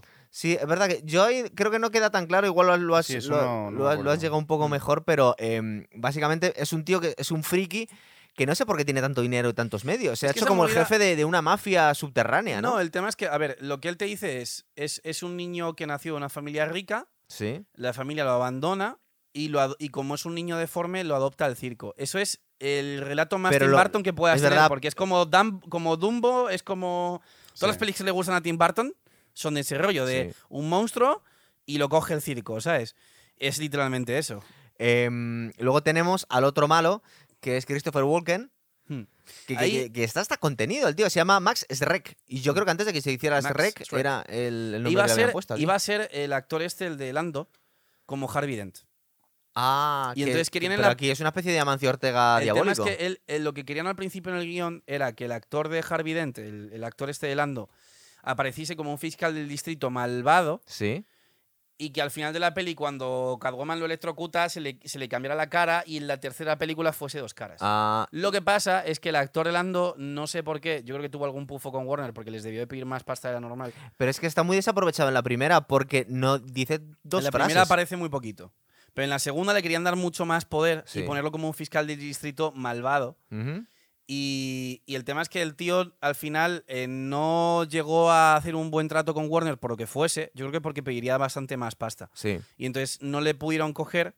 Y entonces Tim Burton cogió a este tío, a Christopher Walken, que de hecho luego lo utilizó como jinete sin cabeza. Ah, es verdad. Es, En el- es el jinete, es la cabeza Hollow. del jinete Sleepy- sin cabeza. Eso es. Eh, tenemos también a este Y Max. la verdad es que da miedo, ¿eh? El, el pavo da mucho, una no. cojona. Pero aquí, porque, porque es, es un tío, es un actor súper histrónico, sale en la- el Claro. peliculón este El Cazador que hace con Robert De Niro, que son dos paletos ahí de, creo que de las montañas de Pensilvania que A se ver, van a Vietnam. Se ve es que está polla pin- pinzado incluso en Pulp Fiction, con Sí. lo del reloj en el culo. En el reloj, es verdad. Pero aquí, pero aquí está súper aquí está súper calmado, es una cosa muy extraña. Le debieron sujetar mucho a Tim Burton y tiene a una, a una secretaria loca secretaria loca que vive con gatos, que mola un montón. Es que hace un pa- papelón aquí Michelle Pfeiffer. Tú te ves las dos películas y dices, esto queda muy, muy de cuñado abuelete, pero dices, joder, las, las tías que habían en aquella época ya no las vemos ahora en el cine, tío, porque tú fíjate, encadenan a Kim Basinger con Michelle Pfeiffer y eran dos mega, mega Originalmente, por lo visto, bellezones, ¿eh? eh, Sam Jones volvió a intentar ser Catwoman, porque Sam Jones iba a ser Vicky Bell en la primera. Sí. Le pasó algo en el rodaje y no pudo. Y en esta intentó ser Catwoman, pero el Tim Burton pasó. Y entonces cogió a Michael Pero a no- Michelle tú fíjate que dos mujeres no metieron en las dos pelis estas, es que eran increíbles. Em, que están... eh, Hombre, Kim Basinger sí, por nueve semanas y media. No, pero eran, eran mujeres guapísimas, tío. Y luego, y luego Michelle Pfeiffer, es que casi no hemos visto tías así. En, en- eh, recordar que Kim Basinger también fue chica Bond en una de las películas que... la- la- de, las ¿Chica últimas, Bond? de las últimas que volvió, cuando ya venía muy mayor y con pancita eh, Sean Connery, en una de las películas es la... Nunca digas nunca jamás. Ahí vale, es. es que esa es como no oficial tal, vale, sí. Pero es Kim Basinger, Sí. es verdad. Eh, bueno, el empresario loco este está empezando, está intentando crear una central nuclear en la que en vez de producir energía la va, la va a chupar para Sí. eh, especular con, bueno, está bien. Bueno, se parece mucho a la realidad La realidad, ¿no? ¿verdad? Está muy guay. Tú creas una central nuclear y dices, ¿qué pasa? Que eso no produce nada, solo nos sube el recibo de la luz. La cuestión, la cuestión es, ¿qué millonario sería Batman en España? Eh, Batman, uf, no sé, estaría muy ¿Quién sería, guay, el- ¿verdad? ¿Quién sería el Bruce Wayne Tú español? imagínate, tú imagínate, Bertino mira, Osborne. Bertino, te iba, iba a decir Bertino Osborne, tío. Sería la hostia, tío. En vez de murciélago de toro, ¿sabes? Si va con un toro aquí, tío. Un toro de Osborne. Con los Uh. cuernos. La verdad que es, sí, sí. Yo, lo, sería- yo- sería la yo lo hostia. veo y la lucha contra las eléctricas. uf. Y el Joker sería Esperanza Aguirre. Pero es que se parece Oh, mucho, sí, claro. Sí. sí. No, pero tendrías que hacer alguien. O o pones a Juan Carlos Monedero. Alguien así que. no, a este le tiene manía a toda la gente, tío. Es un tío que se ha hecho súper antipático. O a Risto. Tienes que hacer a alguien como. No sé. Risto Mejide, bueno, podría hacer de Risto Mejide. no hace falta, ¿verdad? Crear otro. Vamos a ver. Y eh, Pablo Motos. Pablo Motos. No, pero Pablo Motos sí Pablo muy Mot- poquita cosa. Pablo Pa- Motos Pablo podía Motos ser. lo, de la- lo el pingüino. enlazaríamos. No, la- con, la, con la de Joker de Joaquín. Se- sería el, el presentador del. Al que le matan, ¿verdad? Claro. Qué turbio. Va a dar un discurso. eh, y aparecen unos payasos terroristas. Mm, es verdad. Fijaros que llevamos un, Es el discurso de Año Nuevo, porque van a, Eh, a- a eso es. iluminar el árbol de Navidad. que van a darle un, botón una, una especie de playmate. Mm. y sale eh, salen unos terroristas, unos saltimbanquis matando a gente, intentando raptar al hijo del alcalde. Es posible, Sí. le tiran una alcantarilla y sale el pingüino en un patito Como que de lo goma rescata. que lo ha rescatado, ¿verdad? Sí. Y empieza a ganar buena prensa. Y es un tío súper repugnante, pero que la gente le, le coge cariño. Y una de las cosas que me llamaba la atención de esta peli es que llevamos 20 minutos y todavía no hemos visto a Batman. Sí, es, sale es muy que poco. sale poquísimo en la película. Sale es como poco. que debía estar muy ocupado Michael Keaton porque es que realmente es una peli de Batman sin Batman. Em, ¿Qué más tenemos? Esta es Eh, la escena esa en la que eh, sale la Bat señal y entonces te ponen como que la mansión de Batman es como la casa esta que tiene como espejos Sí, es verdad. es y verdad. la va como friki. reflejando y entonces le, eh, le da como en la biblioteca y se levanta. Esa escena es también súper teatral. Es- te iba a decir, es súper teatral porque Sí. em, le entran como. Hay varios espejos que reflejan la, la bat señal y el tío está mirando a la. A la. A la nada. No, está mirando a la, a la chimenea pensando y de repente sale y dice, venga, y se viste corriendo y va, y va a ver qué es lo que ha ocurrido. Y luego tenemos la escena en la que Selina Kyle, que es una. La verdad es que la- hoy en estos tiempos nos la imaginamos con el Tinder petándolo, la pobre mujer ahí a ver quién le hace caso. Tiene hasta neones en el. Sí. En el tiene un neón muy guay que luego cambia unas letras, Está ¿verdad? muy guay también la música que le ponen a Catwoman, Sí. que, que es como de desequilibrada total, que es como con los violines estos haciendo esos agudos tan... A mí, yo sinceramente, lo mejor de la película es, es Michelle Pfeiffer Catwoman, es que es increíble. Aparte, es la mejor Catwoman, porque Sí. luego la de Halle Berry fue Halle Berry- horrorosa. Y la de Hathaway igual, o sea, pa- patética. ¿Verdad? Em, Son cosas que no debieron ocurrir. No. Pero, pero bueno, a, a la de Halberry le dieron el, acto- el Oscar este a, a el la Oscar peor la película peor. de. y fue a recogerlo. Y, y ella Sí. fue a recogerlo. Fue Sí, la pues única, una de las pocas que fue a recogerlo. Hay actores que cuando les hablan de. También habló esta Ryan, Ryan Gosling, ¿fue? No, em, ¿Mm? el, el de Deadpool que hizo también el Linterna Verde. Ryan Reynolds. Ryan Reynolds, perdón. Que les confundo. Pues el tío ya se lo toma con humor, pues como George, George Clooney hablando de, de Batman. Es decir, el tío dice: Es que yo no he visto ni siquiera la película. Yo vi las escenas que hice y el montaje no lo quise ni ver.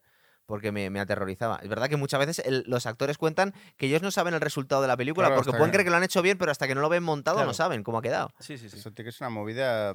O sea, tiene que ser curioso estar haciendo una película y, y sospechar que, que hay algo que no va bien. Claro. Pero Bueno, hasta, de hecho- hasta- hasta que no ves el montaje. Hmm.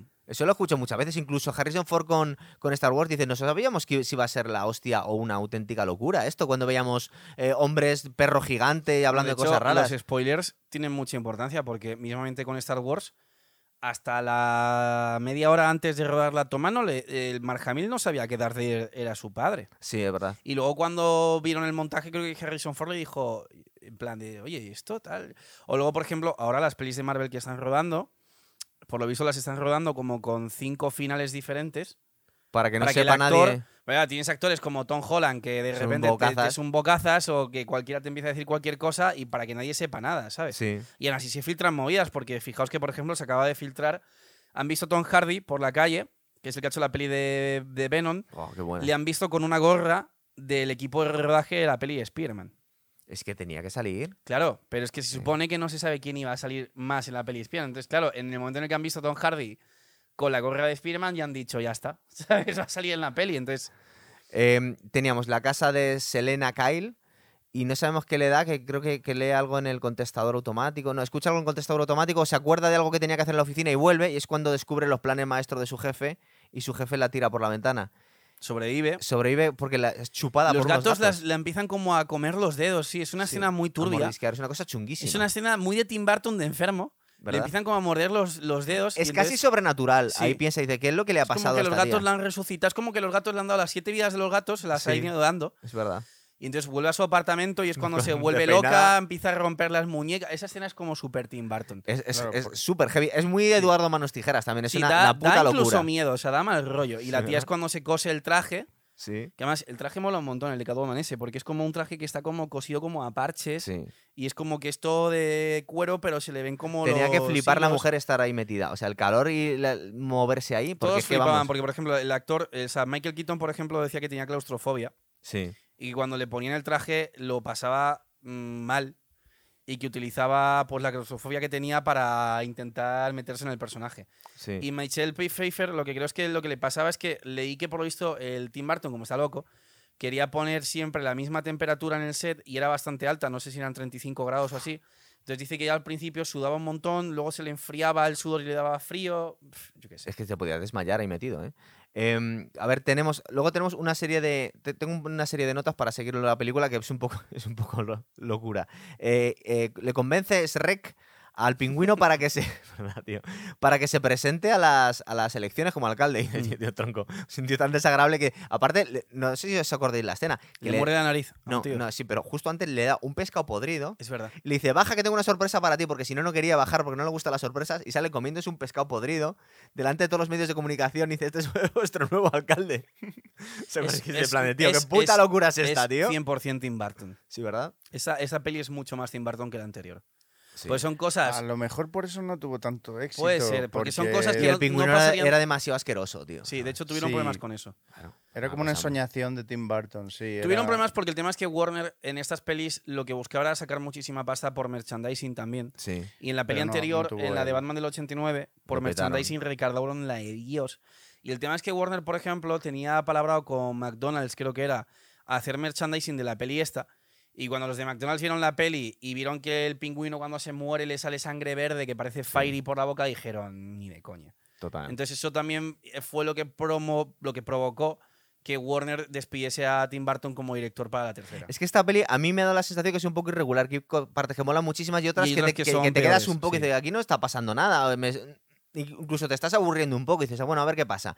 Luego tenemos eh, que le han tendido una trampa a Batman, han hecho que, que se cargue o que parece que se ha cargado a la chica que encendía el, el árbol Hmm. y encima le han metido, esta escena es muy guay, que se meten en el Batmóvil unos payasos locos y Sí, le manipulan todo para que le para que controle el Batmóvil desde una máquina de estas que teníamos cuando éramos enanos que, te- que tenían en las tiendas para meter a los un padres. juguetito un juguetito, de- y el tío está controlando el Batmóvil atropellando a, a viejecitas y tirando coches por ahí y lo está haciendo el Batmóvil. Entonces entre que Batman se ha cargado a una, una Playmate y luego está destrozando la ciudad con el Batmóvil pues se supone que le está tendiendo una trampa para desacreditarlo. Porque lo que le dice este Shrek al pingüino le dice, dice es que si le matamos le vamos a hacer un mártir. Primero le tenemos que desacreditarle y luego le matamos después cuando la gente le odie, pero al principio no.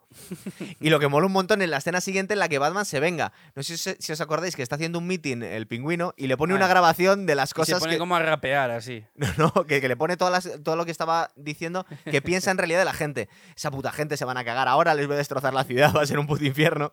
Y el tío haciendo como que habla. tomates. Sí, que es como si a Pedro Sánchez le ponen la hemeroteca, por ejemplo, cuando salen estos vídeos que están poniendo ahora de usted, señor Rajoy, está haciendo, subiendo mucho la luz o cosas Bueno, así. pasa es que a Pedro Sánchez le da igual, el igual. sí que le importaba. ¿Verdad? El pingüino estaba destrozado. digo. Esa es la diferencia. Pues si queréis volvemos a, a traerlo a la realidad española. Total. Eh, No, pero lo, lo más guay es la reacción del pingüino después. Que, Que coge una metralleta. No, no, coge una metralleta y empieza a disparar a la gente porque ahora le odia, tío. Y se, y se escapa y es cuando hace su plan loco de coger pingüinos con lanzacohetes para que lancen misiles sí, a. Gotham y la destruyan. Sí, sí, eso ya es el es que desfase. eso ya es, esa es la el desfase de olla, padre, sí. Que tenían pingüinos de verdad en el plató. Ah, sí. Sí, o sea, la película esta, el tema es que invirtieron mucha más pasta. Es decir, en la, en la primera película metieron 40 millones de presupuesto. Sí. Y Al es- micro, que no se te Y oye. en esta lo tenía por ahí eh, lo tenía por ahí escrito. En esta el presupuesto era de 100 millones. Sí. 100 millones en el 92 de presupuesto. Mucha mucha, pasta, pasta, ¿verdad? ¿sabes?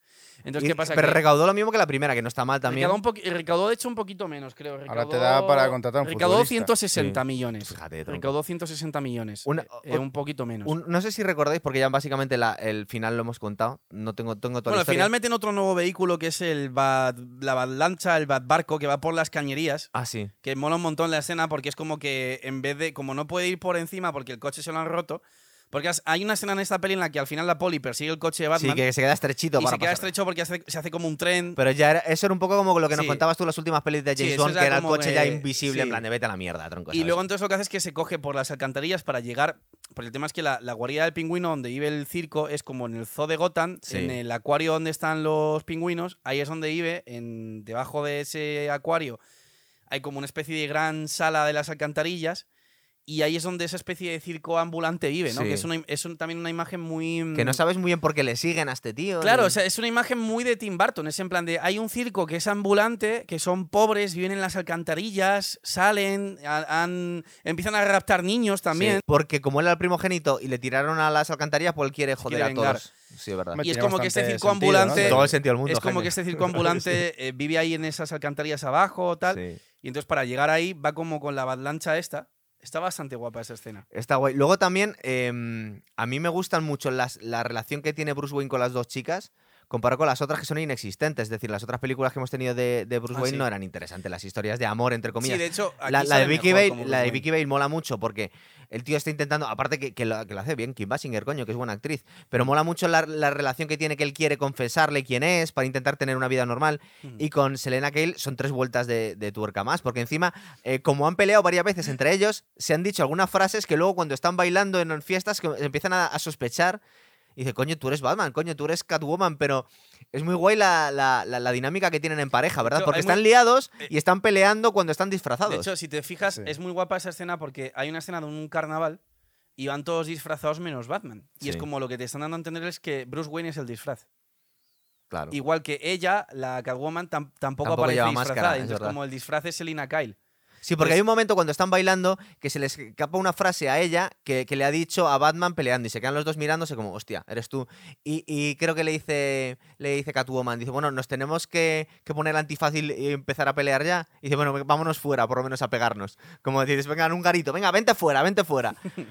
y, y es muy guay porque entre ellos están liados, creo que se han acostado unas cuantas veces y han peleado unas cuantas veces. Y es cuando se luego descubren al final, ¿verdad? El, el pingüino que sale del suelo Sí. y se lleva al hijo del más rec este, se Sí. lo lleva a las alcantarillas, ¿no? No, lo que pasa es que al final, en el último momento, dice, le intentaba tocar la fibra sensible. Dice, ¿quién te hizo daño? Fui yo, no mi hijo. Ah, es Llévame verdad, a se lo mí. lleva él, Y es se lo verdad, lleva verdad, él, vale, sí.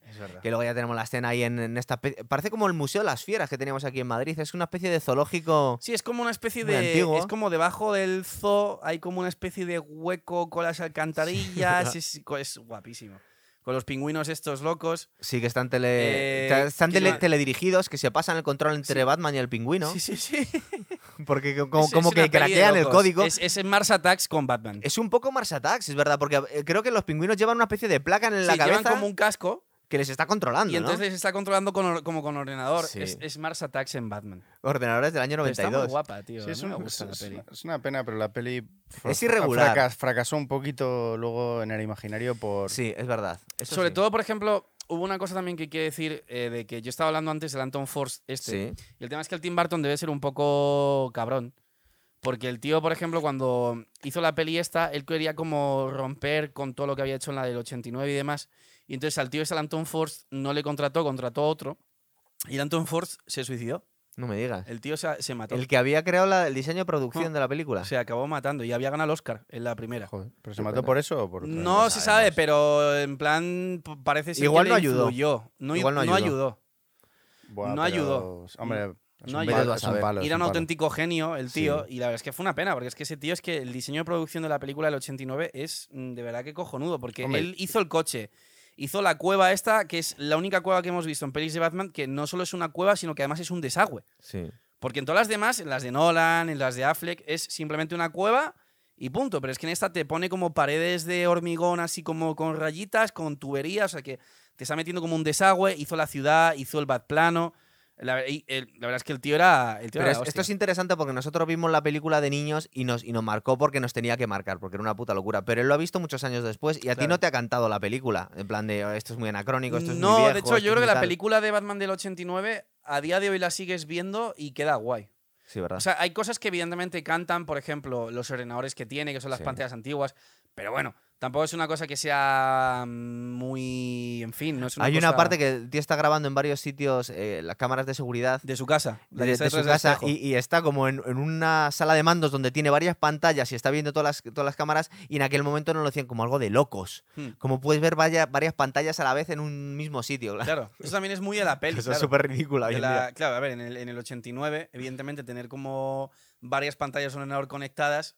Incluso, a ver, incluso hoy no es una cosa que sea de locos, pero hoy tienes que ser un trader o alguien de Cruz o alguien del Samur que está en una en la central del 112 con cinco pantallas, porque si no Claro. alguien tiene su ordenador y punto, ¿sabes? No tienes ahí ocho pantallas a la Hombre, lo vez, puedes pero- dividir en tu propia pantalla. Recuerda el- la película esta de ya de Nolan en la que el, el- el arma definitiva que tenía Batman por la que en teoría dimitía Era el sonar, este, sí. eh, Morgan Luego- Freeman. Sí, luego no emitía, sí, porque se la destruía al Sí, final. es verdad. Eran Pero muchas pantallas Decían con un que alguien no podía sí. tener tanto poder porque se metía en todos los móviles del planeta y controlaba todo el planeta. O algo Era, por el era- estilo, ¿no? era- había hecho un. Para localizar al Joker, lo que hace es que él hace como un sonar que oye todas las llamadas telefónicas y entonces geolocaliza por la ciudad donde está el Joker. Sí.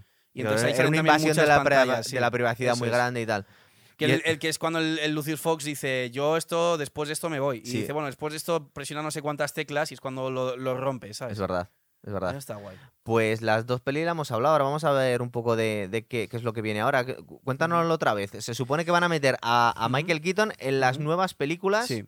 Una cosa que no me gustó nada de. que lo hicimos en la, en la peli que hicimos de la Liga de la Justicia. No me gustaba nada que volviera a salir el Joker este, que es horroroso, tío, el de Jared Leto. Pero tampoco Ya, me pero gusta lo el redimió, Luthor ¿eh? nuevo. Lo redimió. Sí. Sí, porque a ver, tú ten en cuenta que el plan de Scott Snyder era hacer tres pelis y la segunda peli iba a ser el Joker este, Sí. con el mundo de Apocalipsis, Joker y Batman juntos luchando contra Superman. Superman, vale. Entonces, a ver, a mí eso me gustaría verlo. que Sí, pero con otro digo con otro Joker no es posible. No, pero yo creo que lo redime dentro de lo que cabe. o sea, no Pero, por mal. ejemplo, eh, sí me reconocerás que el Lex Luthor nuevo no tiene, no tiene Lex solución Luthor no, es posible. horroroso. De hecho, es que el Lex Luthor, el único que es bueno es el de las películas de Jim Hackman. De Jim Jim Hackman. Por favor. Claro. Porque luego hicieron uno, por ejemplo, que era eh, este Kevin Spacey. Sí. Fue una Bueno, vez Lex Luthor. Es buen actor, Era pero. ya, pero era, un- era patético, como era, era malo. Es que, es que eso es no, lo. no es- era un papel, pero era porque el- no porque él fuera mal actor, sino porque en el guion era una mierda. Y porque cuando empiezas tan fuerte, tío, si pones un superactor como Jim Hackman el primero, pues un poco. Por eso tiene tanto No, y- mérito. pero, pero es que el de Jim Hackman. O sea, porque por ejemplo, el de Kevin Spacey también es un superactor, pero estaba muy mal guionizado. Pero es que el de Jim Hackman estaba muy bien guionizado. Y- la peli original que Y era bastante bobo, ¿eh? Es decir, era, un- eran, era un humor muy, muy ligero. Pero molaba, "Eh, tío. Además, la molaba un montón tío". que tenía como la guarida. eh, era como eh, en el metro. Unas alcantarillas como, también. sí, era- pero era como una especie de palacio, en plan tipo el metro de Moscú, este que es con los muchísimo, ¿verdad? mármoles, tal. Que, que tenía una super piscina con pibitas ahí Claro. nadando, era la hostia, sí, es Y verdad. que el tío eh, tenías al ayudante ese que era Lotis, que llegaba por los túneles del metro y en cambio luego otros le intentaban perseguir dos policías y los expulsaba y si los Algún día el tren. te- tenemos en la lista de deseos, tenemos que hacer un día los Superman, porque aparte hay una Sí. historia muy guay con el Superman 2 de Richard Donner, esa Mm. versión que nunca se, se sacó. No, y, el actor, tío, que consiguió andar luego estando tetrapléjico, que me movió los pies debajo del agua, tío. Sí, bueno, no, y aparte que como Superman, hombre, luego vamos a hablar a mí, Henry Cavill me mola mucho el Superman este, Sí, pero pero, pero, Christopher Reeve, Superman es cuidado, Christopher ¿eh? Reeve. Total, ¿verdad? Pero por, por lo que te digo, porque ya no solo por las pelis, sino porque luego el tío, el ejemplo que dio de estando tetrapléjico, consiguió dar pasos debajo del agua. No, Pero- y- ¿quién? la ¿Quién? lucha, eh, Christopher- Christopher Reeve. Christopher Reeve se quedó tetrapléjico. Sí, Un pero consiguió, accidente llegó, de- llegó a conseguir Dio dar pasos debajo del agua, tío. Tenía tanta determinación por querer volver a andar y se podía gastar pasta en ello que y empezaron a hacer experimentos con él de meterle en piscina a ver si con menor gravedad. Sí, con células madre y tal, y pero el bueno. tío dio pasos debajo del agua. Y antes de palmar, porque palmó un infarto, ya había recuperado sensibilidad a una pierna y todo. O sea, eso es de verdadero Superman. Eso murió con Estoicismo. 50 Con años. tío. 50 años, es verdad. Eh, Un bueno, estoicismo tremendo. total. Claro, o sea, o sea, si tú tienes un tío tetrapléjico que da pasos debajo del agua, es como. Este tío es Superman, de verdad. O sea, de verdad estaba hecho otra pasta ese tío. Sí. Bueno, que eso que nos estabas contando, que, que, eh, Sí, va o a salir sea- Michael Keaton en las nuevas películas Sí, de, o sea, de- de si, os habéis visto, si os habéis visto. Pero el- ¿cómo va a salir Michael Keaton? la, la cosa es. Si os Son habéis- universos paralelos. Si os habéis visto. ¿Habéis visto. Está mayor un poco. Ah, Claro, es un Batman claro, Es envejecido. un Batman envejecido. Ah, de hecho, vale. seguramente tenga alguna armadura metálica o algo. En plan Un robot. pulmón de acero. Sí, no, en plan, no me refiero, que seguramente le pongan como con alguna armadura en plan tipo Iron Man. A, a- o a ver, hay, que decir que Michael Keaton está bien de salud. O sea, Sí, tú, sí, tú sí, le sí. ves y es un tío que... estupendo. no está para que dé la imagen Claro, de que tendrá salta por los 60 años, tejados, claro. ¿sabes? No, de hecho, no sé si tiene 70 incluso, ¿eh? Por Sí. ahí sí, pero está bien de salud. Está muy bien. Sí, está muy bien. El tema es que en las, si os habéis visto las pelis de... ¿Habéis visto el Snyder Cut? Sí. Ahí te van a entender que Flash puede correr tanto que puede alterar el tiempo. Pero una cosa es alterar el tiempo y otra cosa es ir a universos paralelos. Claro, Eso es ya en, esta peli, muy en esta peli lo que te van a meter es que Flash va a un universo paralelo porque él lo que intenta es volver atrás en el tiempo para salvar a su madre de... Porque en la, en la peli de la Liga de la Justicia lo que te dicen es que Flash es un chaval que su padre está en la cárcel Sí. porque le acusan de haber matado a su madre. Entonces, él lo que intenta es, aparte de disculpar a su padre, porque su padre no fue, Salvar a su lo madre. que intenta es salvar a su madre volviendo atrás en el tiempo, corriendo muy rápido. Entonces, lo que la historia está basada en un cómic que se llama Flashpoint, es Flash vuelve atrás en el tiempo eh, para conseguir salvar a su madre, pero cuando salva a su madre, en ese universo, Bruce- los padres de Bruce Wayne no murieron, sino que el que murió fue Bruce Wayne. Y entonces Batman es el padre de Thomas Wayne y es un perturbado, que mata a gente y demás. Entonces, en esta peli... puta locura, eh, En esta peli no lo van a hacer así, porque en esta, peli, en esta peli no lo van a hacer así. Pero Porque ¿Todo esto son rumores o es cierto? no, esto es del cómic. Ah, vale, vale. Entonces, en esta peli no lo van a hacer así, porque en esta peli el Batman sigue siendo Bruce Wayne, que es Michael Keaton. Entonces, lo que entiendo que harán será que Flash vuelve para atrás en el tiempo a salvar a su madre o algo así, y va a un universo paralelo donde Batman es Michael Keaton. Entonces, de alguna forma, todavía no se sabe a qué villano se van a ¿Cómo lo enfrentar, van a hacer? pero de alguna forma te van a salir al mismo tiempo Ben Affleck y Michael Keaton. Y de hecho, y yo creo que esto va a pasar. eh, a ver, Michael Keaton es un tío que si tú le dices eh, te contrato Pero- para. Pero Ben Affleck, después de la de... Va a salir en más. Va a pero salir en más. la de Batman contra Superman... Salía luego eh, en la Liga de la Justicia. No, pero digo que esa salió mal, esa película. ¿no? sí, muy, Sí, pero muy- luego- O sea, Pero es- muy salió muy famosa, muy Pero famosa salió- que el pro- es sí, que- pero salió mal porque el guion que hizo Zack Snyder estaba mal. Pero la actuación de Ben Affleck a los fans le ha gustado bastante. Y de hecho, Ben Affleck, o sea, ahora mismo, eh, no es coña, en los, en los rankings que hacen en internet está puesto como de los mejores Batman junto con Michael Keaton, porque a, la- a los fans le gusta. Hombre, es que, es que hay otros dos que son. Bueno, no, pero hay tres. Está, Claro, está Christian Bale Pero y luego se parece mucho al de los Va- cómics. Val Kilmer el peor, ¿no? No, No, eh, George creo, Clooney. creo que es peor la de George George, Clooney, ¿eh? Wow. Porque la, la de George Clooney es que tenía pezones el traje, que siempre lo está contando él. Y iba con Robin, con este, Claro. Eh, no sé qué, McDowell. El... Sí, sí, el que ahora está haciendo como una especie de. Se ha hecho una empresa paralela para vender pizzas o no sé Sí, qué. sí, sí, bueno, eso, era un pobrecito. el- es, que, es que era Batman y Robin directamente. Y creo que llevaba un traje flores, eh, Mm. como con purpurina. Sí, era una cosa... horroroso. La cosa es que ahora lo que van a hacer Es que es. cuando metes a Robin siempre sale todo mal.